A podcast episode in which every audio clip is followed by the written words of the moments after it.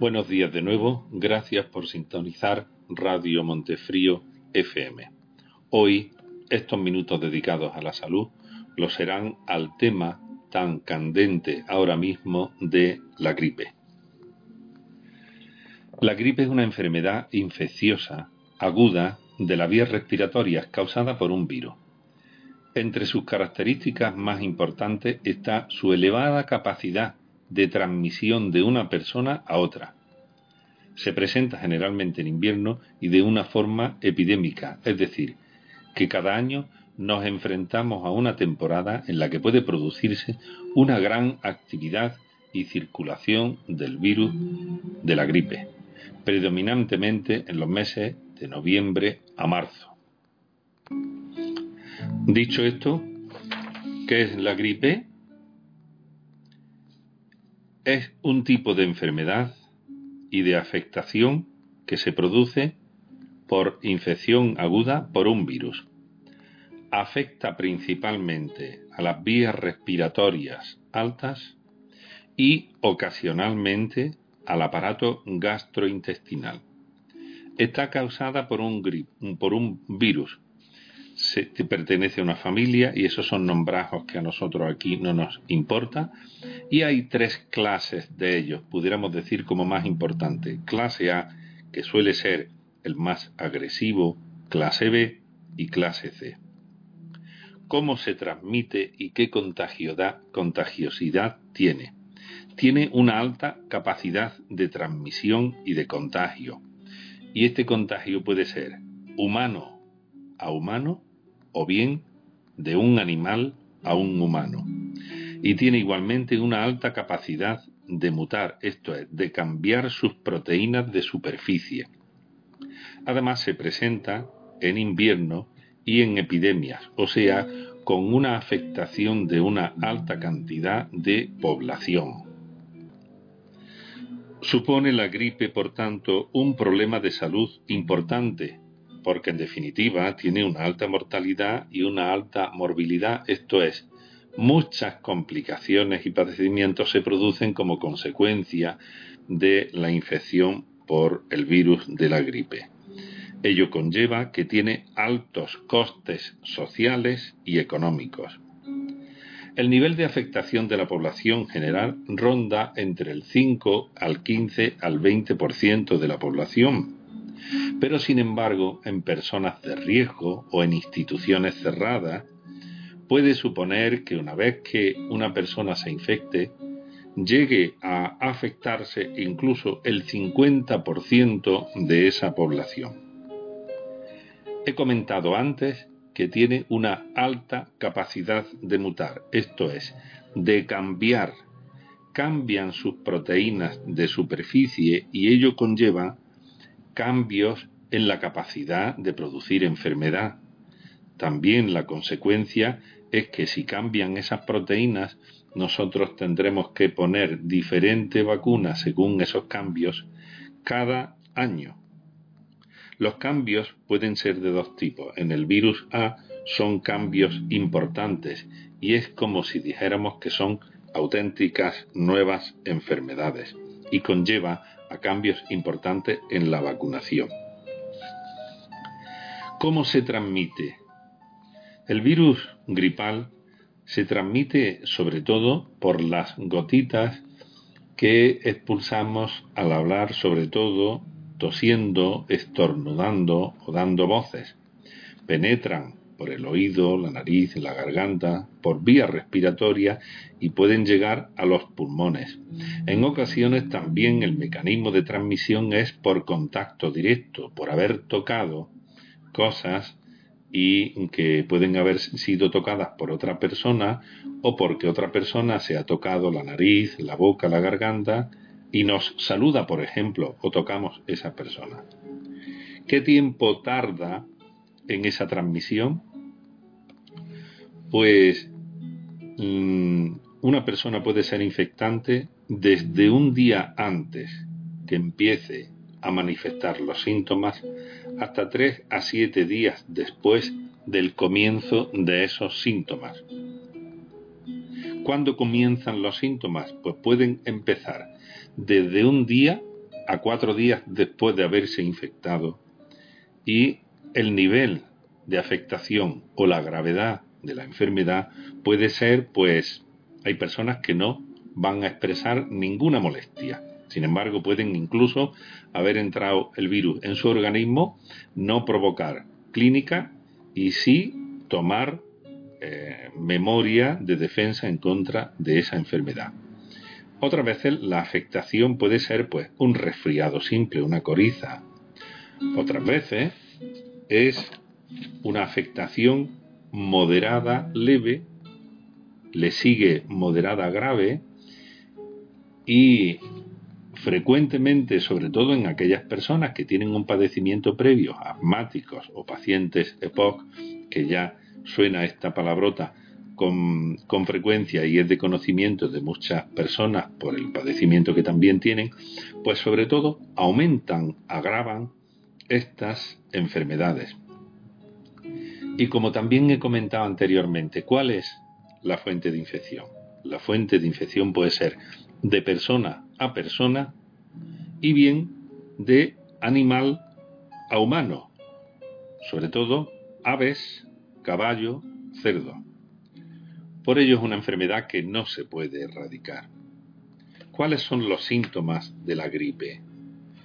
Pues lo que produce sobre todo son alteraciones inflamatorias en la mucosa de las vías respiratorias, pues una congestión, una irritación en la boca, en la garganta, en la nariz, en los ojos, en la mucosa bronquial, en bastantes ocasiones tiene un comienzo brusco de malestar general, escalofrío, fiebre o febrícula y dolor muscular o articular.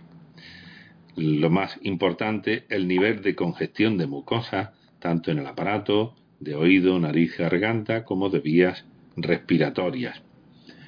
Es también frecuente dolor de cabeza o dolor mm, eh, corporal en su conjunto, tos seca, y inapetencia.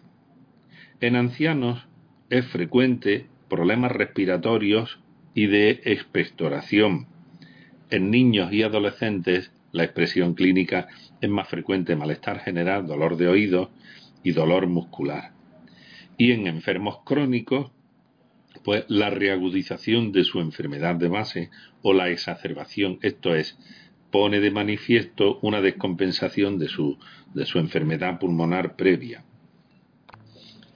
También hay que recordar y tener muy presente que en pacientes que tengan su sistema inmunitario por alguna medicación comprometida o por una enfermedad previa, pacientes que están con inmunosupresores, pues mm, se les puede provocar más fácilmente esta infectación, con lo cual hay que tener cuidado en la manipulación de los objetos, la manera de, de estornudar, de hablar, de toser, que se tenga el reparo de evitar esta alta contagiosidad.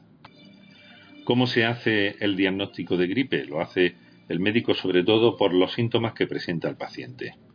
Hay una red, poner, eh, informar que hay una red de médicos centinela en toda la comunidad autónoma que se encargan de ir analizando determinados pacientes que se les dice y comunicando cuál es la cantidad de enfermos y qué características clínicas padecen para ir cada invierno catalogando qué medidas con más posibilidades de control se tienen que ir abordando pero el criterio es sobre todo un criterio clínico, según los síntomas que hemos comentado.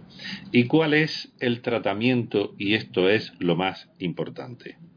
Se basa en tres puntos que quiero mm, que se recojan o queden muy claros.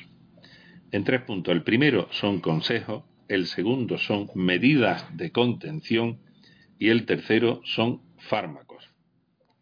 El primero, Consejos son descansar, tomar frecuentes líquidos, evitar los tóxicos, que son el tabaco y el alcohol. Y en ocasiones, si la situación clínica lo requiere, tomar algún antitérmico que lo tenga aconsejado por su médico, ¿vale? Y no tomar antibióticos. Lo repito, no tomar antibióticos. Quiero hacer aquí la aclaración que la zona básica de salud de Montefrío, que la componemos las poblaciones de Montefrío y Algarinejo, somos la zona cuyos médicos prescribimos en mayor cantidad antibióticos. Y no significa que nuestros pacientes estén más curados, sino que están sometidos a los efectos secundarios que pueden acarrear los antibióticos y que en bastantes ocasiones son serios. Entonces, en esa medida, hay un abordaje que hacer de esta prescripción. Pero sigamos con el tratamiento de la gripe. El segundo punto, como estaba diciendo, son las medidas de contención. ¿Cuáles son estas? Evitar el contagio, tener cuidado al toser, cuidado al estornudar, cuidado al manipularse la boca, la nariz, hacerlo con papeles y papeles que se tiran, usar pañuelos que se tiran y hacer frecuente lavado de manos y después de lavarse las manos para que no se irrite mucho, utilizar cremas hidratantes y de protección. Evitar tocarse la nariz, la boca y los ojos y cuando se haga no tocar otras cosas que podemos infectar. En esa medida, limpieza de mobiliario, de los pomos, las llaves de las puertas, que después no sean objeto de que otras personas los manipulen y puedan infectarse. Vuelvo a comentar el lavado de manos, de manos, mantener una distancia de seguridad de paciente que está tosiendo o supuestamente que tiene la gripe de al menos un metro de separación no compartir objetos ni alimentos y evidentemente autoprotegerse de alguien que esté tosiendo, pues evitar que pueda uno estar bajo el ámbito de, de que se pueda contagiar. He tocado ya el tema 1 de consejo y el tema 2 de medidas de contención. Y el tema 3 es fármacos. El primer punto de este aspecto 3 es no se deben tomar antibióticos en la gripe. Por lo menos pediría que en la consulta mm, aquellas personas, madres, padres o pacientes que nos dicen a mí si no es con un antibiótico no se me quita, que dejaran de mm, tener esa argumentación. Porque vuelvo a decir que los pacientes de mm, de nuestra zona básica de salud son los pacientes con mayor cantidad de antibiótico que prescribimos y en esa medida tenemos una asignatura pendiente los médicos que prescribimos, porque estamos utilizando muchos más antibióticos en ocasiones multiplicado por dos que lo pueden estar haciendo en cualquiera de las 39 unidades clínicas que hay en Granada, desde Gran Capitán, Ignayor, Loja, Huetor Santillán, Huetor Vega, mm, Huetor Taja, así hasta 39. Somos el sitio donde más antibióticos se consumen. La primera tarea y el primer trabajo y esfuerzo que debemos hacer somos los médicos en indicarlo precisamente cuando tengan una indicación y no pensando que vamos a curar antes, porque lo que hacen los antibióticos es, cuando no hacen falta, presentar más efecto secundario que beneficio. Y dicho esto, pues, en cuanto a los fármacos se refiere, no dar antibiótico y no dar aspirina. Fármaco ocasionalmente, pues, antitérmicos o descongestivos. En cuanto a otro tipo de fármacos, ya vería el clínico, el médico, si corresponde darlo. La otra medida y principal que se tiene que hacer es la vacunación. ¿A quién vacunar? La vacunación es una inyección intramuscular o sobre todo subcutánea, según diga el enfermero y según la presentación de esta vacuna, y se hace casi de manera obligada o con una oferta pública general para personas de alto riesgo de infección o de complicación y a personas en contacto con estos grupos de personas de alto riesgo.